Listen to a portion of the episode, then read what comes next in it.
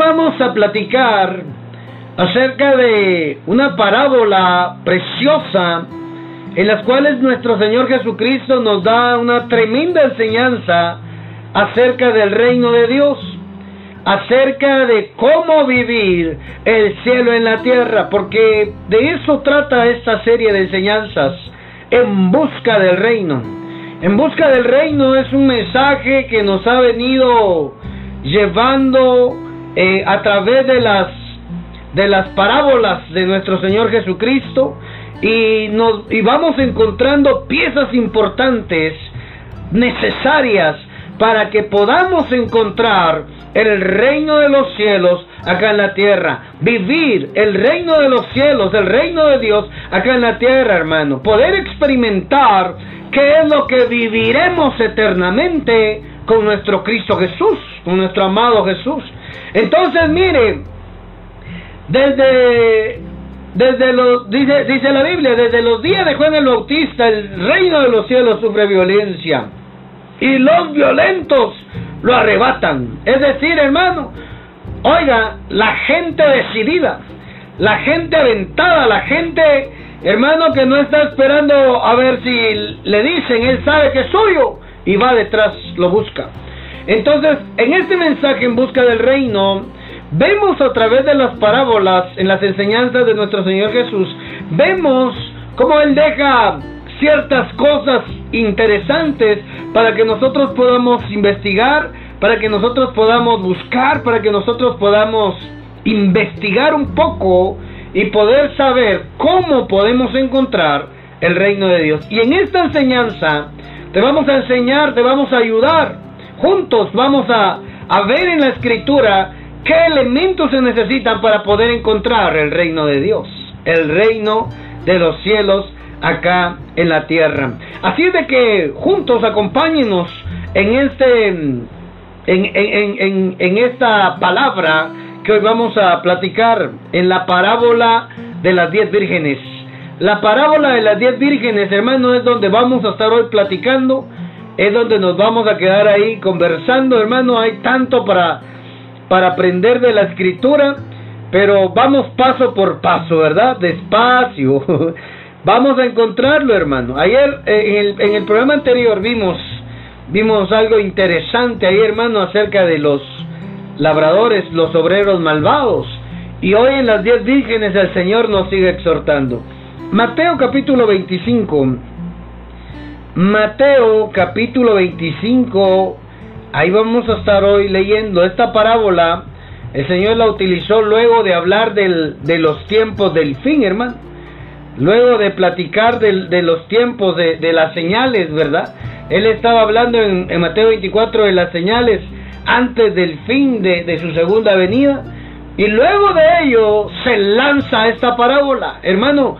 Y quizás esta parábola, hermano, tiene un significado eh, escatológico, profético, ¿verdad? Pero para nosotros, con la guianza del Espíritu Santo, vamos a ver características en esta parábola que nos ayudarán a encontrar el reino de los cielos acá en la tierra. Porque después de hablar de las señales, nuestro Señor dijo que vendrían, estas señales que vendrían antes de su venida. Suelta esta parábola, hermano, para cerrar este asunto. Entonces, miren, tenemos que leer, leer despacio el significado de ella, el significado de ella. Que esta parábola es para el fin, para el tiempo del fin, hermano, para la gran tribulación y todos estos eventos que están por ocurrir.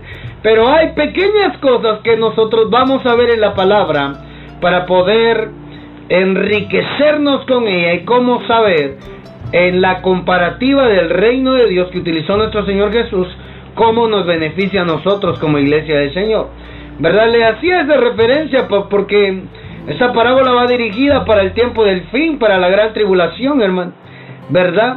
Pero, mm, em, mi hermano amado, cuando todo el mundo sea puesto a prueba, ¿verdad? De eso habla. Pero para nosotros hay una riqueza acá. Para nosotros hay una riqueza cuando vemos esta parábola, hermano, en la cual vamos a estar acá platicando hoy, ¿verdad? Interesante esto. Mateo 25.1. Entonces el reino de los cielos será semejante a diez vírgenes. Oiga, el reino de los cielos será semejante, es una comparativa, que tomaron sus lámparas y salieron a recibir al esposo. Oiga, hermano, ya estaba casado. Las vírgenes eran, eran hermano, como las, unas invitadas, hermano. Hay tanto para hablar de eso escatológicamente, quiénes eran y, por qué tenían la lámpara. Pero mm, yo quiero enfocarme acá, hermano, que eran, eran, habían salido para recibir al esposo. Ya estaba, ya venía casado el esposo, hermano. Por eso esta parábola está en Mateo 25, ya cuando ya cuando es, después de las señales del fin, ¿verdad? Porque ya viene él casado, hermano. Ellas salieron a recibir al esposo. Cinco de ellas eran prudentes y cinco insensatas. Oiga, hermano, cinco eran prudentes y cinco insensatas. La Biblia los marca de una vez el, el desarrollo de, de, en esta parábola, las cualidades o características que tenían las vírgenes. ¿verdad? Y, cuando uno ve acá, ¿a qué se refiere con prudentes y con insensatas, hermano? Veámoslo. En el hebreo, en el griego, perdón, la palabra prudente, sensato, frominos, frominos es sagaz, discreto. Oiga, hermano, discreto, sagaz, eso es, hermano, la palabra prudente, la palabra prudente, hermano, es sagaz. Mm. Y esa palabra sagaz, hermano, significa que tiene facilidad para comprender las cosas y de percibir con claridad lo que conlleva. Ay, hermano. Tiene claridad para entender, hermano. Oh, el reino de los cielos es para gente, hermano amado, sagaz. Oh, hermano. Por eso dice la Biblia, hermano, que Em, tenemos que ser que eh, en, el último en esos días en esos tiempos dice los hijos de las tinieblas son más sagaces que los hijos de la luz. Ah hermano. Mm, yo tengo que buscar esa cita bíblica hermano. Porque así dice la Biblia. Mm, en, en, en, Lucas 16 8 el Señor elogió al mayordomo injusto porque actuó sagazmente hermano sagazmente actuó el mayordomo injusto. ¿Se acuerda? Era, era gente, era alguien, hermano, que se puso a pensar que lo iban a destituir y empezó a perdonar la deuda de los, de los que le debían al amo. Hermano, empezó, empezó a perdonar la deuda de los que le debían al amo, porque él pensaba tal vez cuando me saquen cuando me saquen yo, eh, me, puedan echar una mano, ¿verdad? Me puedan ayudar. Hermano, y, mire esto, el Señor elogió al mayordomo injusto, oiga, porque actuó sagazmente, Padre Santo. Sagazmente, hermano. Oh, hermano, tenemos que tener sagacidad. Por eso, mire, estas son cualidades son características de gente de reino. La gente de reino es sagaz. Oiga, no, es, no, no lo estamos mandando ni estamos habilitando a hacer injusticias. No, no, no, no. El punto del mayordomo infiel no es lo injusto que fue, sino la sagacidad que utilizó para poder salir de un problema. Yo oro por cada uno de los que vaya a escuchar este mensaje, que venga esa sagacidad que se despierte en tu interior la sagacidad para poder vivir el reino de los cielos en la tierra. Mire eso, Lucas 16:8. El mayordomo infiel, hermano. El Señor, el amo, elogió al mayordomo infiel por la sagacidad. Ah, hermano. Porque había procedido con sagacidad, pues los hijos de este siglo son más sagaces en las relaciones que, con sus semejantes que los hijos de la luz. Padre Santo, esta palabra está hermosa. Hermano, tenemos que ser sagaces, gente de reino, la gente que alcanza el reino, que vive el reino, tiene que tener sagacidad. Dijimos que era sagacidad, ¿verdad?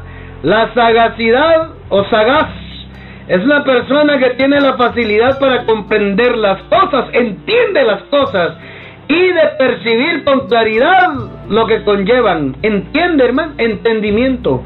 Sagacidad es entendimiento, Padre Santo.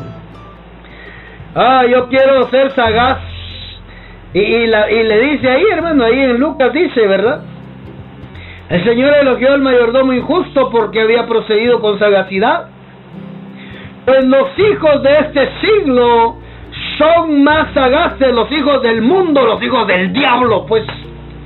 Los hijos de este siglo son más sagaces en las relaciones con sus semejantes. La gente de reino tiene que saber cómo relacionarse. La gente de reino va a negociar y sabe cómo negociar. La gente de reino tiene que utilizar la sagacidad, astucia. Yo quiero tener esa astucia. No la del chapulín colorado. Perdón, se me salió.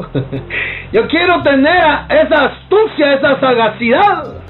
Quiero tener, hermano, no ser injusto como es de mayordomo, sino la actitud con la que procedió. Los hijos del reino, la gente que encuentra el reino, actúa con sagacidad. Eso es, hermano, prudencia. ¿Mm? Prudencia. Por eso estamos hablando de las vírgenes prudentes, ¿verdad? Las vírgenes prudentes, hermano, y las insensatas. Y empezamos con las prudentes, eran vírgenes sagaces, vírgenes que entendían, que calculaban, vírgenes que sabían que tenían que tener el recurso para aguantar la medianoche. Ah, hermano. Hablemos un poquito de los prudentes.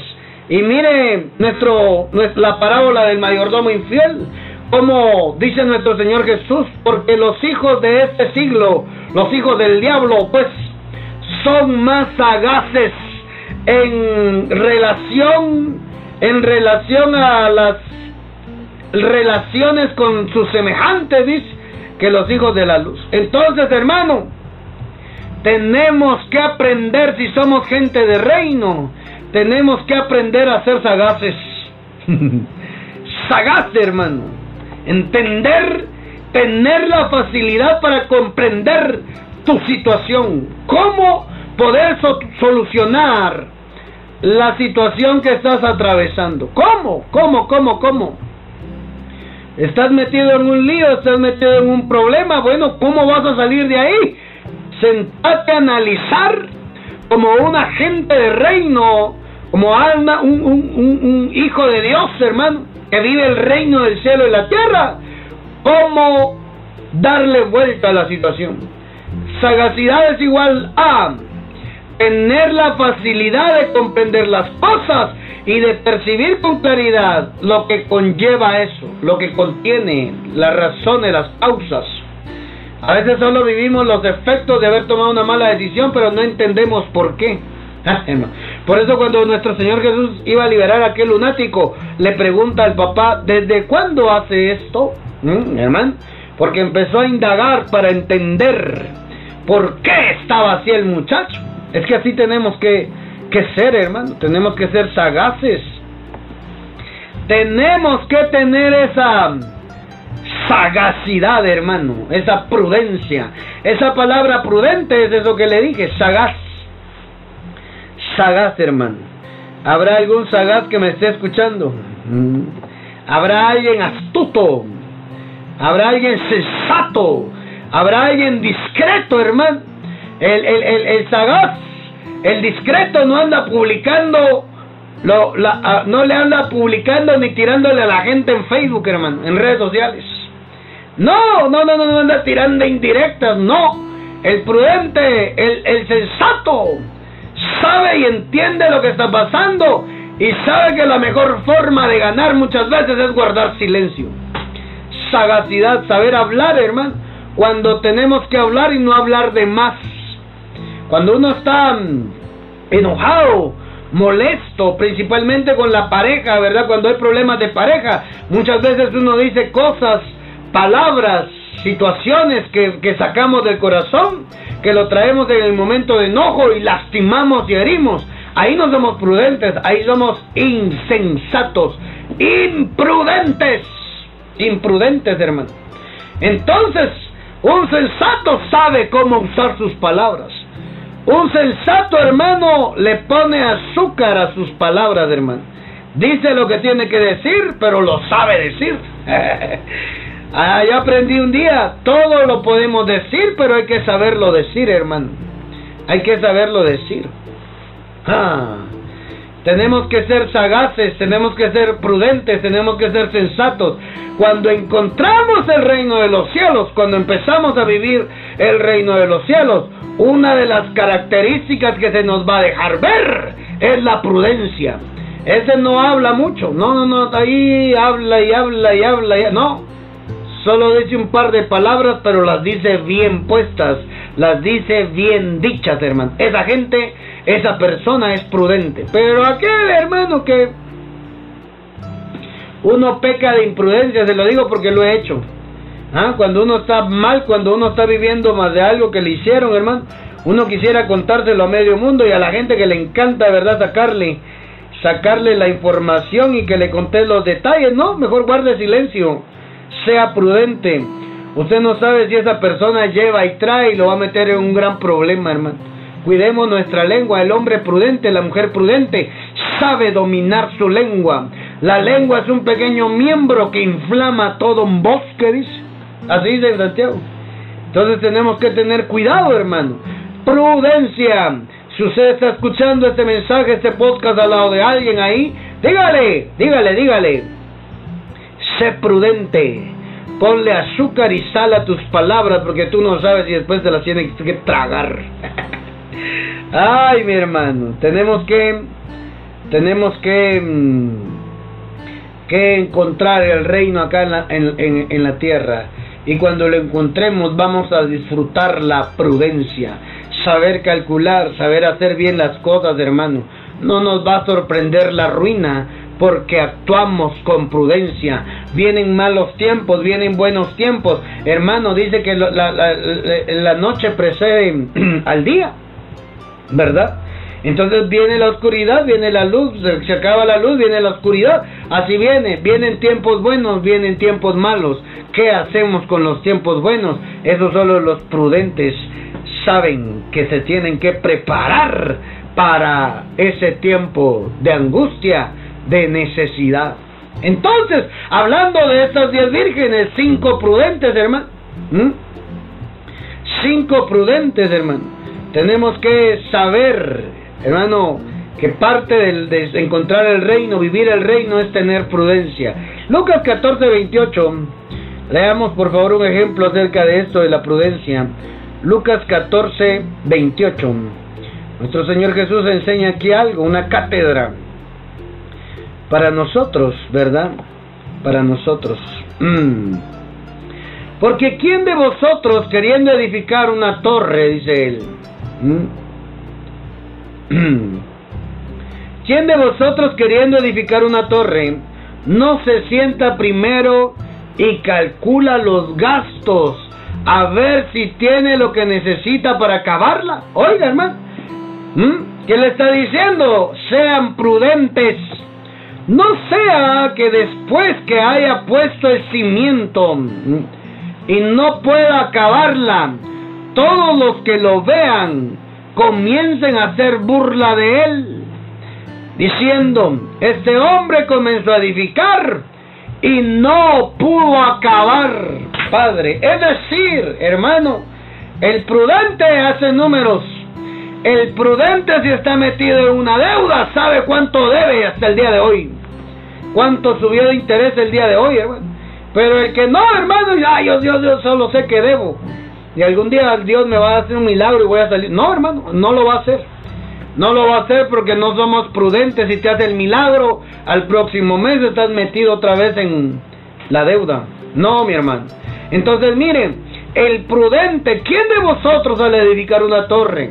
No se sienta primero, calcula el costo para ver si tiene lo suficiente para terminarla. No sea que cuando haya echado los cimientos, y no pueda terminar, todos los que lo vean comiencen a burlarse de él diciendo, este hombre comenzó a edificar y no pudo terminar. Oiga, hermano. ¿O qué rey al marchar a la guerra contra otro rey no se sienta primero y considera si puede hacerle frente con diez mil al que viene contra él con veinte mil? Ah, hermano, prudencia. ¿Qué está diciendo? No seamos impulsivos. A veces nosotros actuamos de manera impulsiva y no somos prudentes, hermano. Ah, nos dejamos llevar por impulsos. Ay, lo dije. Eh, después se arrepiente, pero esa persona no es prudente. Esa persona es carente del reino de Dios. La persona que, que, vive, que, que, que se le manifiesta el reino de Dios, cuida lo que dice, aunque esté enojado, aunque esté derrumbado, hermano. Gente del reino, sagaz, prudente, hermano, calculador, no impulsivo, hermano, no impulsivo. Mm, tenemos que cuidarnos de no ser impulsivos, hermano. A veces cuando queremos corregir a nuestros hijos, por impulsivos, en lugar de corregir, caemos en maltratos. Santo Dios. En lugar de corregir, sacamos la violencia, hermano, y terminamos lastimando terminamos hiriendo porque no somos prudentes. Cuidemos, hermanos, si hay algo que a usted le contaron, que a usted le dijeron, no es para contárselo a medio mundo. No, no, no. No es para contárselo al de la tienda, al lechero, al carnicero, al, tortillero, al... no, guárdelo. Sea prudente, hermano. No vaya a ser que meta en problemas a otras personas porque usted no es prudente tenemos que aprender a no ser impulsivos, tenemos que aprender a, saber decir las cosas, saber cuándo decirlas, cómo decirlo y con quién decirlo. No a todos se les puede contar lo que estamos viviendo. Vamos a ver entonces que en esta parábola de las diez vírgenes nos manda a nosotros a no ser impulsivos, hermano. Ser calculadores. El prudente es calculador. El prudente no te deja ir, hermano. ¿ah? voy a comprar una casa. ¿Te alcanza con lo que es que tengo el enganche? ¿Te alcanza para tener las cuotas mensuales? ¿Te alcanza? Porque si no, tu enganche se va a quedar perdido. Es que hay que hacer números. Hay que calcular, hermano, lo que dice nuestro Señor Jesús acá en la parábola de, de que estábamos leyendo también. ¿Qué rey sale a hacerle frente a otro rey? A la guerra si lleva 10 mil y el otro viene con 20 mil. A no ser que sean los 300, ¿verdad? De Gedeón. de lo contrario, hay que hacer números, hermano. La prudencia no pelea con la fe. Sí, no pelea con la fe. Alguien me decía con esto de la pandemia, ¿verdad? De, de esto, de, este, de este virus. Eh, si usted tiene fe, ¿por qué se pone la mascarilla? No son cristianos, pues lean la Biblia, Padre Santo. ¿Mm? Yo no uso mascarilla porque no creo en esas cosas. Son, inventa son inventos de hombre, hermano. Padre, increíble, hermano. Hermanos en la fe. Hermanos en la fe, yo me gustaría irles a dar un tour. Ahí donde está toda la gente entubada en los hospitales para que vean que es una enfermedad, aunque haya sido creada por el hombre, sea una pandemia, está ahí matando personas. Es mejor ser prudentes y que le quita que ponerse la mascarilla y usar gel, lavarse las manos, ¿verdad? Bueno, pero, pero, ah, profeta, ¿usted tiene miedo? No, yo trato de ser prudente, yo tengo fe que Dios me guarda, pero también tengo fe que el Padre dejó recursos para que nosotros nos, nos cuidáramos también, hermano. ¿Ah? No ponga a prueba a Dios. No tentarás al Señor tu Dios. Ah, yo salgo aquí porque soy hijo de Dios y a mí no me va a infectar ninguna enfermedad y aquí estoy. Hermano, ¿está? Si tu fe, tu medida de fe es muy alta, pero si tu medida de fe es baja, estás cayendo en imprudencia y eso es pecado. hermano, hermano amado, porque dice Proverbios 22.3 el prudente ve el mal, el sensato ve el mal y se aparta. Proverbios 22.3. Entonces, amado, no se trata de demostrar si somos o no somos. Yo no necesito demostrarle a nada si soy o no soy. No, hermano. Yo sé que soy, pero también soy hijo del reino y tengo que tener prudencia. ¿Habrá algún prudente ahí, hermano, que esté escuchando o también cree que, que todo eso es invento del hombre? ¿ah? Ay, mi amado, tenemos que tener cuidado lo que decimos, lo que hacemos. El astuto ve el mal, el prudente, el avisado, el cuerdo, hermano, ve el mal y se aparta, dice la palabra. Astuto, una persona que es ágil, entiende. Mm. Santo Dios, Santo Dios. El avisado, dice otra versión. Entonces, mire, tenemos que ser prudentes. Dos palabras para hablar acá en esta parábola. La prudencia y la imprudencia. ¿Verdad? Las prudentes y las insensatas. Eh, ¿Qué hicieron? Que el aceite, esto, ahí lo explica todo, hermano. La historia se explica solita en las diez vírgenes, ¿verdad? No hay mucho que explicar ahí, pero yo quiero agarrar estas dos cosas acá. La prudencia y la imprudencia.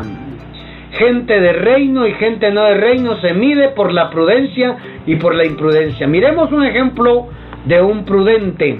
Entonces vamos a regresar a leer ahí la parábola, ¿verdad? Pero quiero que lea conmigo Génesis 41 Aquí hay una historia fascinante en la cual nos podemos identificar nosotros cuando viene la crisis, cuando vienen los tiempos difíciles, hermano, y nos toca afrontarlos, ¿verdad? Pero lo vamos a afrontar viviendo el reino de los cielos, hermano. Yo quiero vivir el reino de los cielos.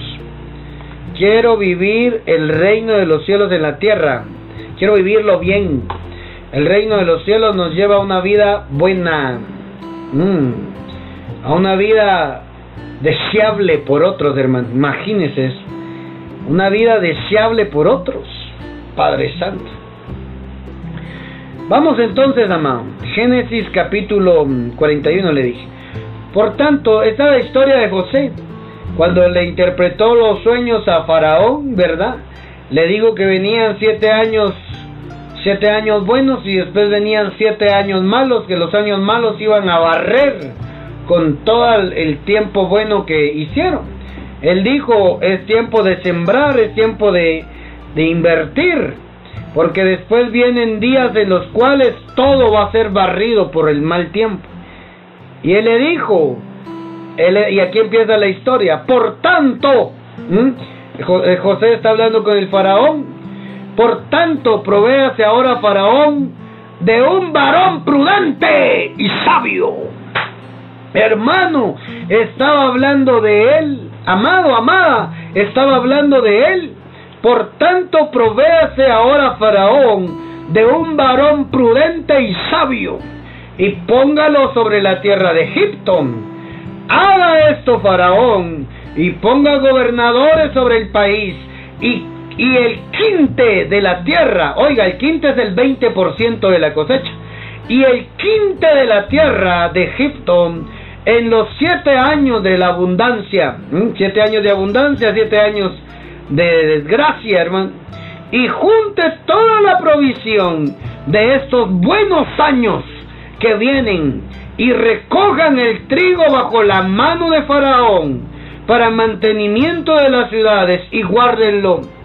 Y este y, y, y este y este aquella provisión y esté, en, y esté aquella provisión en depósitos, en graneros para el país, para los siete años de hambre que habrá en la tierra de Egipto, y el país no prevalecerá de hambre. ¿Mm?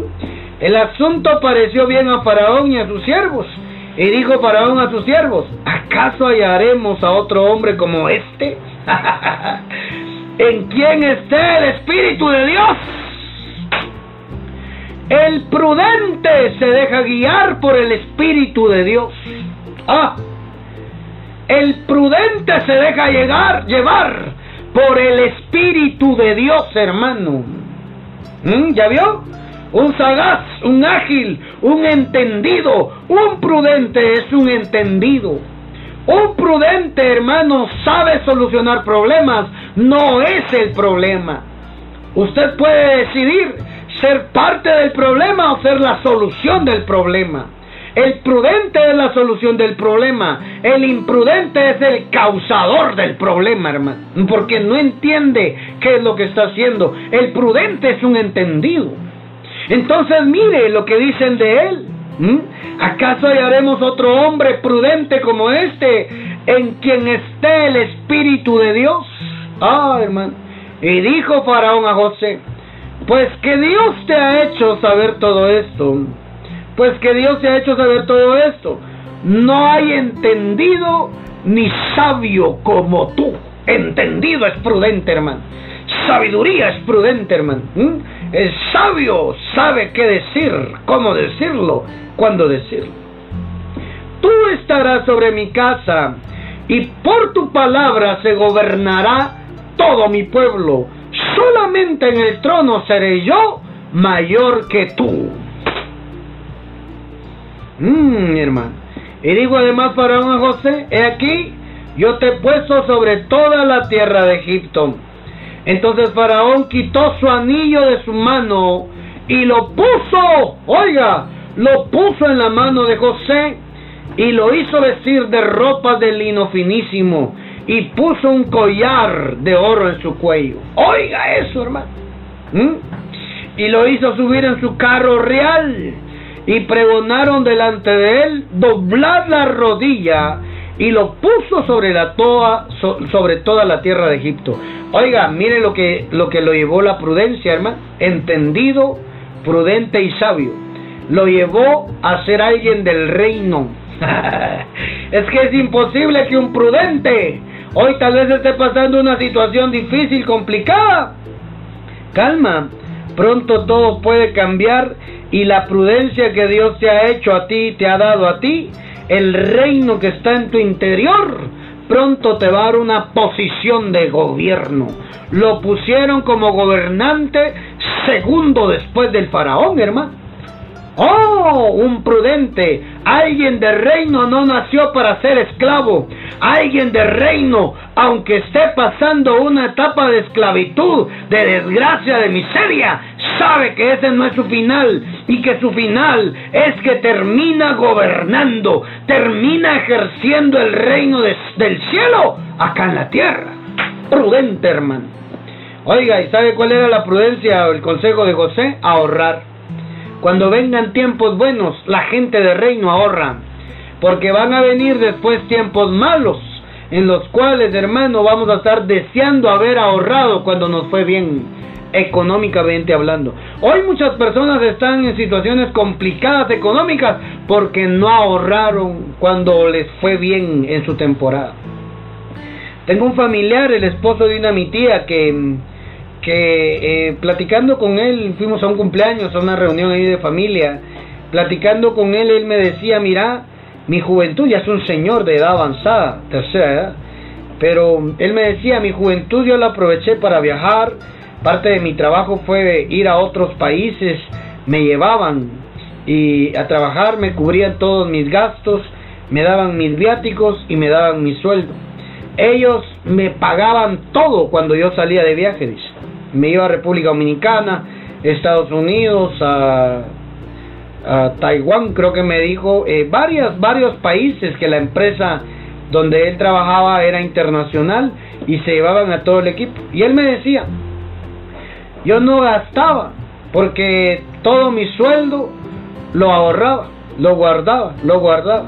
Cuando la empresa ya no dio más y tuvieron que cerrar la empresa, yo tenía dinero ahorrado que la empresa me había dado, hermano.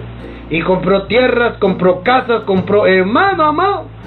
Toda su juventud pasó ahorrando, trabajó no sé ni qué cantidad de años ahí y su sueldo ahorrado, ahorrado, ahorrado, ahorrado.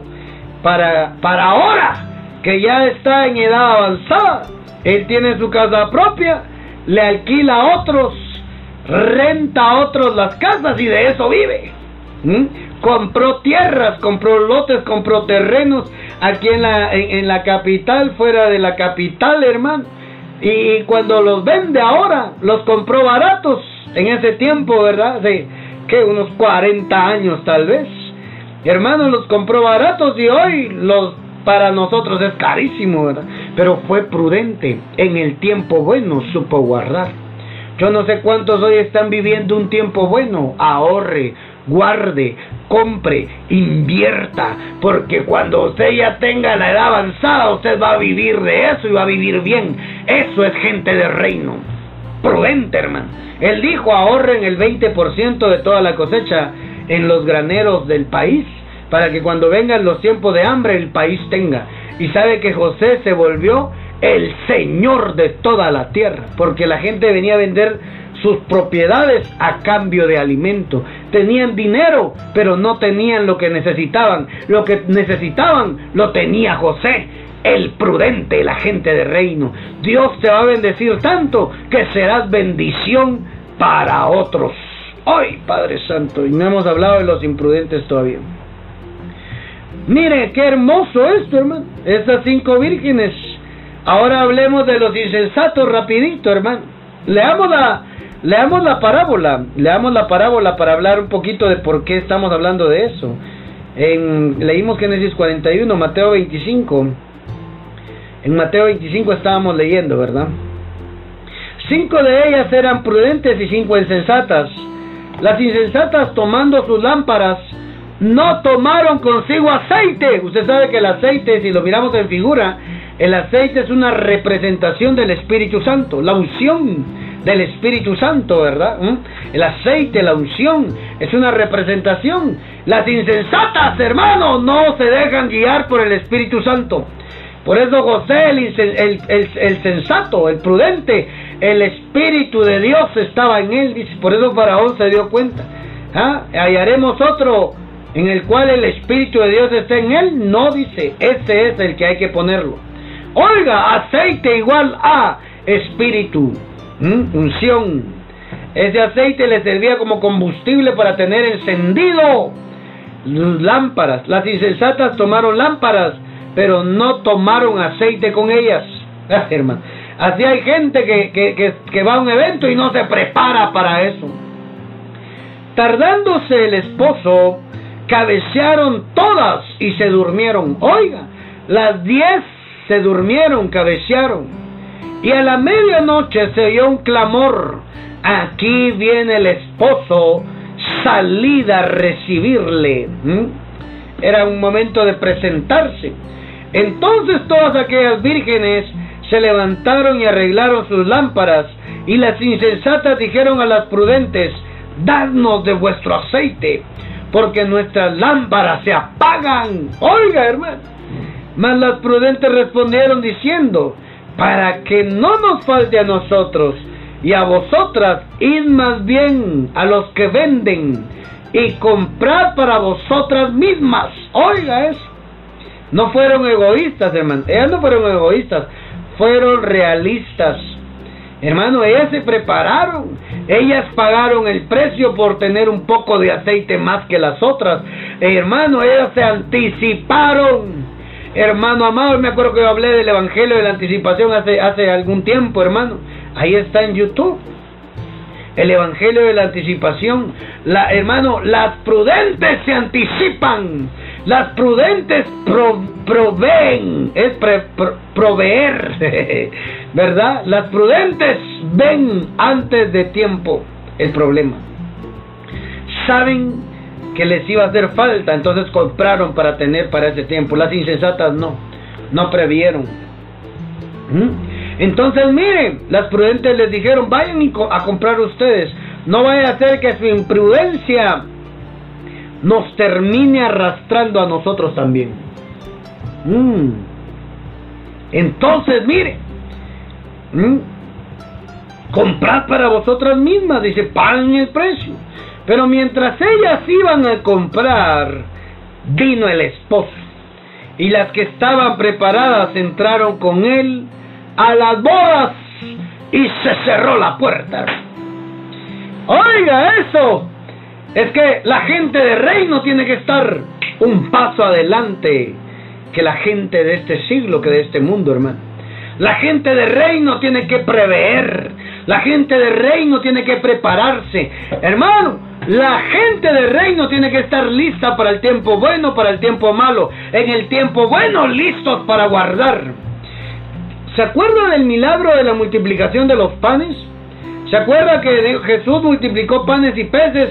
Y dice la Biblia que ahí, cuando Él mandó a recoger los pedazos de pan que habían sobrado, dice que se recogieron 12 cestas de pedazos de pan. Yo pregunto, ¿quién llevaba esos canastos? ¿Quién llevaba esos 12 canastos, hermano? Se recogieron 12 pedazos de pedazos del milagro, hermano.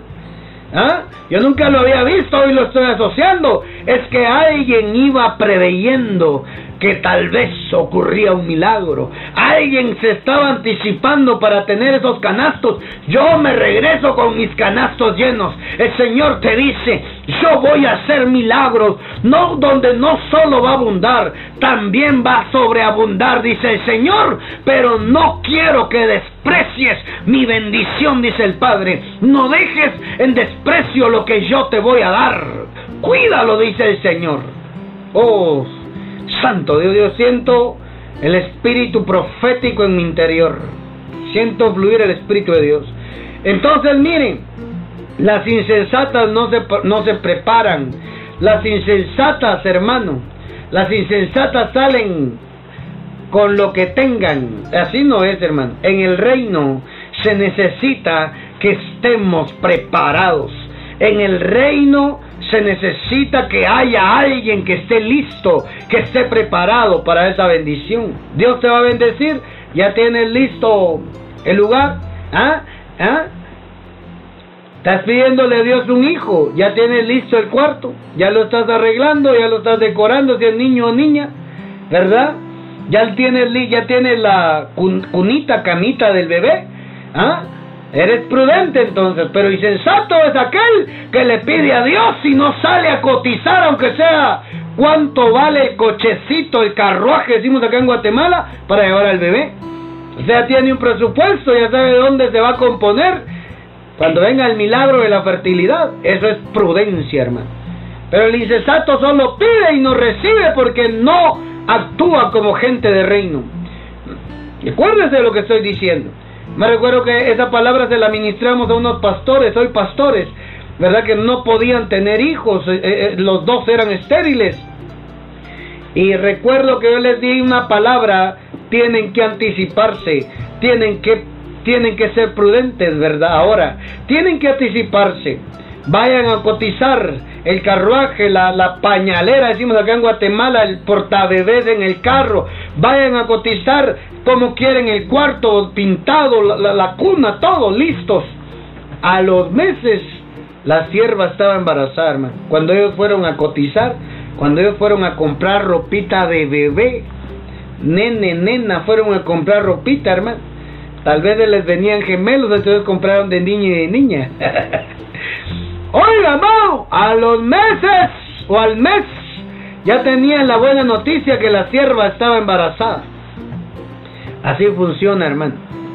Porque se anticiparon, fueron prudentes, oran y se preparan para recibir el milagro. Seamos prudentes, seamos sensatos.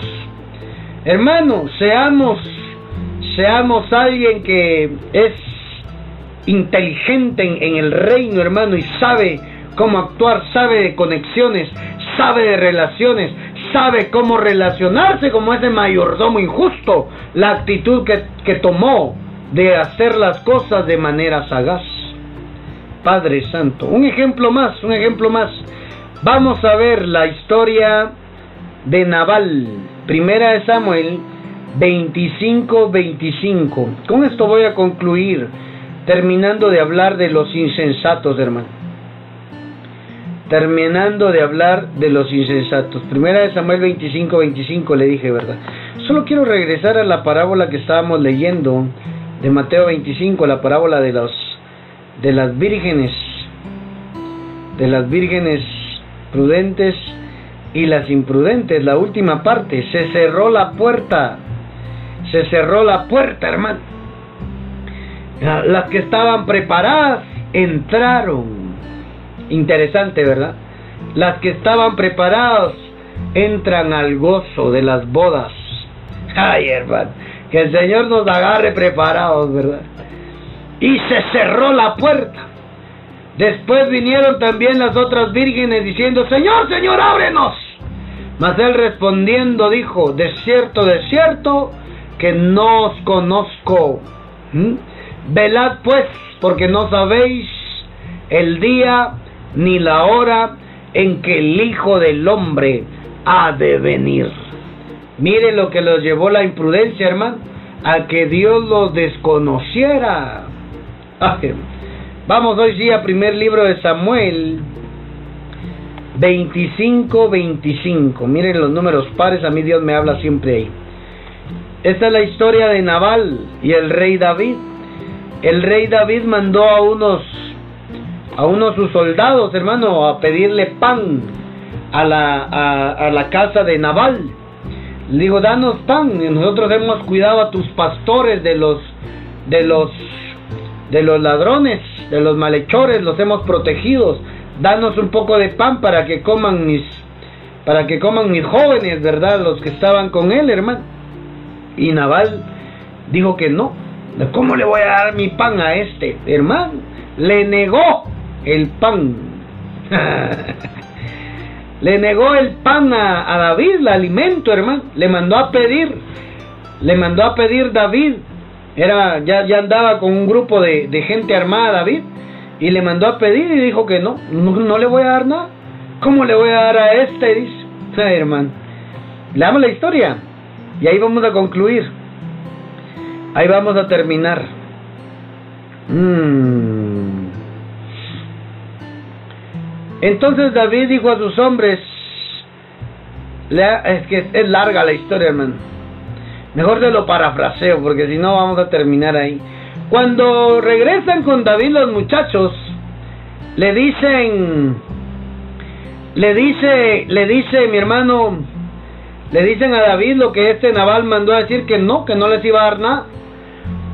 Y David le dice, tomen sus espadas, ciñanse sus espadas, porque vamos a ir a arrasar a Naval, a toda su familia a todos sus siervos vamos a arrasarlo. Dice. Iba David, hermano, iba David contra Naval. Iba David contra Naval. Y, mm, cuando Abigail, la esposa, la esposa de mm, la esposa de, de Naval, este Naval, hermano, le dice, le dice, le dice, reflexiona, mira lo que has hecho, te van a, vienen, vienen contra nosotros, pusiste en riesgo tu vida, mi vida y la vida de todos los que habitamos en esta casa. Ay, hermano. El 17. Ahora pues reflexiona y ve lo que has de hacer, porque el mal está ya resuelto contra nuestro amo y contra toda su casa, pues él es un hombre tan perverso que no hay quien pueda hablarle. Ese era Naval, hermano. Entonces Abigail tomó luego 200 panes, dos cueros de vino, cinco ovejas guisadas, cinco medidas de grano de tostado, cien racimos de uvas pasas, 200 panes de higos secos, y lo cargó todo en asnos. Y dijo a sus criados, id delante de mí, y yo seguiré y nada declaró a su marido Naval. Montando un asno, descendió por una parte secreta del monte, la esposa de Naval, hermano Abigail, a encontrarse con el rey David antes de que viniera a arrasar David a todos, hermano. Mire la astucia de Abigail, hermano. Mire la mujer prudente que se adelanta a la desgracia, hermano. Abigail, mis respetos, hermano. Esa mujer se anticipó a la desgracia. Así, así debemos de ser todos, hermano. Anticiparnos. Mandó una ofrenda. Como mujer prudente, mandó una ofrenda de paz para que David se calmara, hermano. Le, mandó alimento, le mandó lo que él había pedido, pero detrás iba ella en un asno, de manera secreta, hermano. Y aquí descendió por una parte secreta del monte, y aquí David y sus hombres venían frente a ella, y ella le salió al encuentro. Esa es una historia fascinante. Y David había dicho, ciertamente en vano he guardado todo lo que éste tiene en el desierto sin que nada le haya faltado de todo cuanto es suyo, y él me ha vuelto mal por bien. Así haga Dios a los enemigos de David, y aún les añada que de aquí a mañana, que todo lo que fuere suyo, no he de dejar con vida ni un varón. Eso incluía a su esposa, Abigail. Mire la forma como, como esta mujer le dio vuelta a la situación, hermano. Así tenemos que ser nosotros, gente de reino. Cuando Abigail vio a David, se bajó prontamente del asno, postrando sobre su rostro delante de David, se inclinó a tierra y se echó a sus pies y dijo, Señor mío, sobre mí sea el pecado, mas te ruego que permitas que tu sierva hable a tus oídos y escucha la palabra de tu sierva. No haga caso ahora, mi señor, de ese hombre perverso. no haga caso ahora, mi señor David, de ese hombre perverso, de Naval, porque conforme a su nombre, así él se llama Naval. Oiga, y la insensatez está con él mas yo, sierva, eh, mas yo tu sierva, no vi a los jóvenes que tú enviaste a hacer la solicitud. Oiga, hermano, Naval significaba insensato. El nombre Naval significa insensato. Hermano, un insensato pone en riesgo a su familia un insensato pone en riesgo a los que están a su alrededor. El nombre naval en la escritura original significa insensato. Insensato, Padre Santo. Yo no sé cuántos hemos tenido pérdidas por ser insensatos, hermano. Yo no sé cuántos hemos perdido recursos por ser insensatos por ser impulsivos. Naval fue impulsivo. Naval no midió sus palabras. Naval no averiguó con quién estaba hablando, hermano.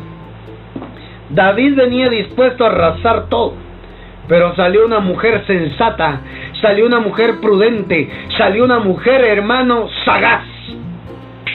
Sabía que la desgracia venía para su familia, para su casa. Se adelantó le salió al encuentro con una ofrenda, con alimentos y a exponer su propia vida para que no arrasara todo David.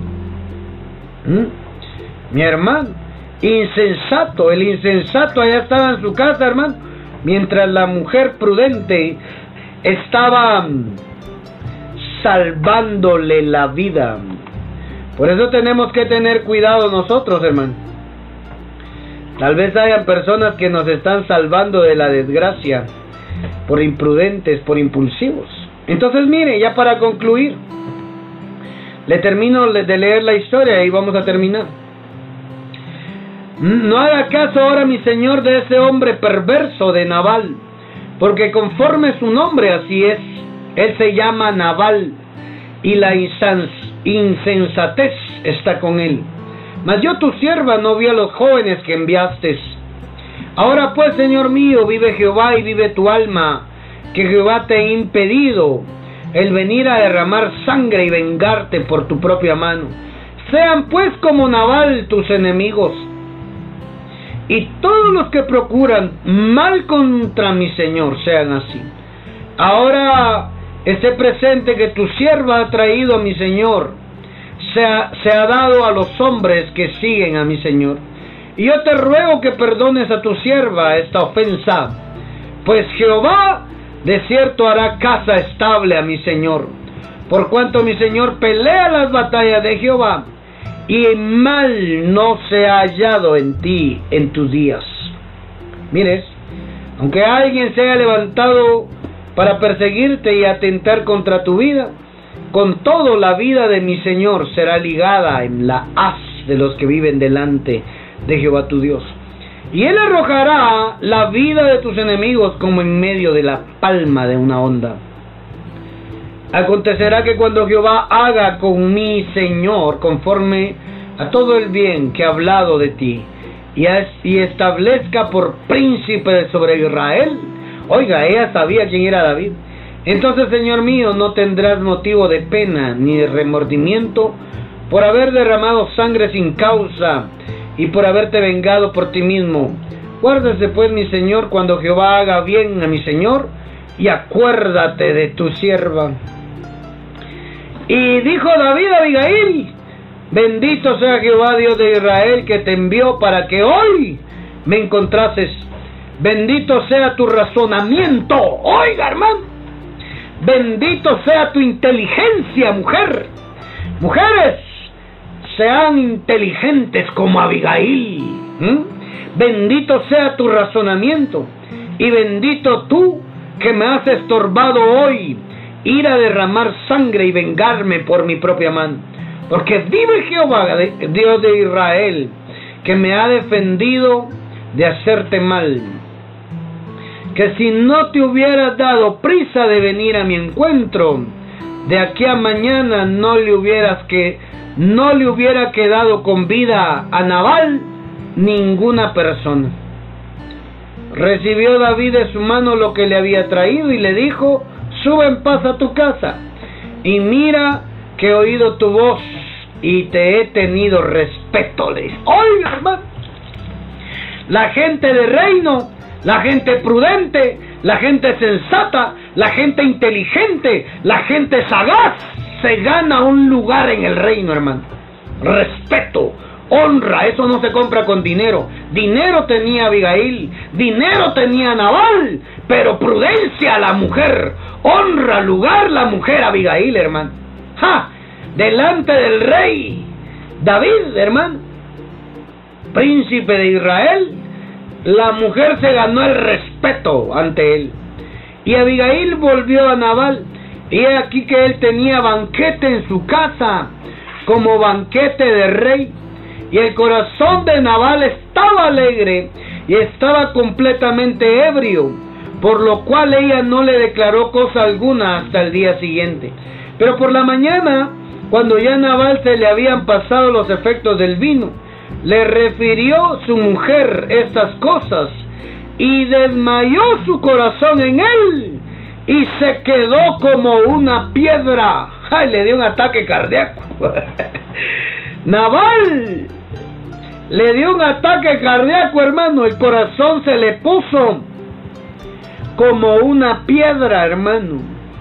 De oír lo que la mujer sensata había hecho por él. ¿No? Naval se quedó tieso, dice. Le voy a leer la, la traducción lenguaje actual. Por la mañana cuando Naval ya se le había pasado la borrachera, su esposa le contó lo sucedido en ese momento. Dios hizo que Naval tuviera un ataque al corazón. Y Naval, y Naval, el insensato, el imprudente, se quedó tieso como una piedra. Diez días después, tuvo otro ataque y murió. Mi hermano, cuando David se enteró que Nabal había muerto, dijo, bendito sea Dios que castigó a Nabal, se vengó por lo que me hizo y no dejó que yo mismo lo castigara. Luego David envió a algunos de sus ayudantes a Carmel, al monte Carmel, para que le dieran a Abigail, para que le dijeran a Abigail, David nos manda a pedirle que acepte usted ser su esposa. al oír esto, Abigail se inclinó cara al suelo y dijo, yo estoy para servir a mi señor David, para hacer lo que él me ordene. Incluso estoy dispuesta a lavarle los pies de sus esclavos. Santo Dios. Después de haber dicho esto, se preparó rápidamente y acompañada de cinco sirvientas montó un burro, un asno, y se fue tras los enviados de David para casarse con él. Le pregunto, ¿cómo terminó el insensato? Muerto. ¿Cómo terminó el prudente? Casándose con el rey David, hermano. ¿Cómo terminó la mujer prudente Abigail? Como esposa del rey David en gobierno. En gobierno, hermano. Así terminó el rey David. Perdón, la, la mujer Abigail gobernando en el palacio, porque la prudencia nos hace notar a nosotros, hermanos, el reino de los cielos en nuestra vida. Prepárate. Si tú encuentras el reino de los cielos, tú vas a ser un hombre, una mujer prudente. Y acá en la tierra a ti te van a llamar para puestos de gobierno. Te bendigo que esta enseñanza te conduzca a vivir el cielo en la tierra. El cielo en la tierra es el gobierno de Dios en la tierra para nosotros. Y Dios te va a poner a gobernar. Y Dios te va a poner en los lugares importantes. Y Dios te va a dar la oportunidad de ejercer gobierno, reino de Dios en la tierra.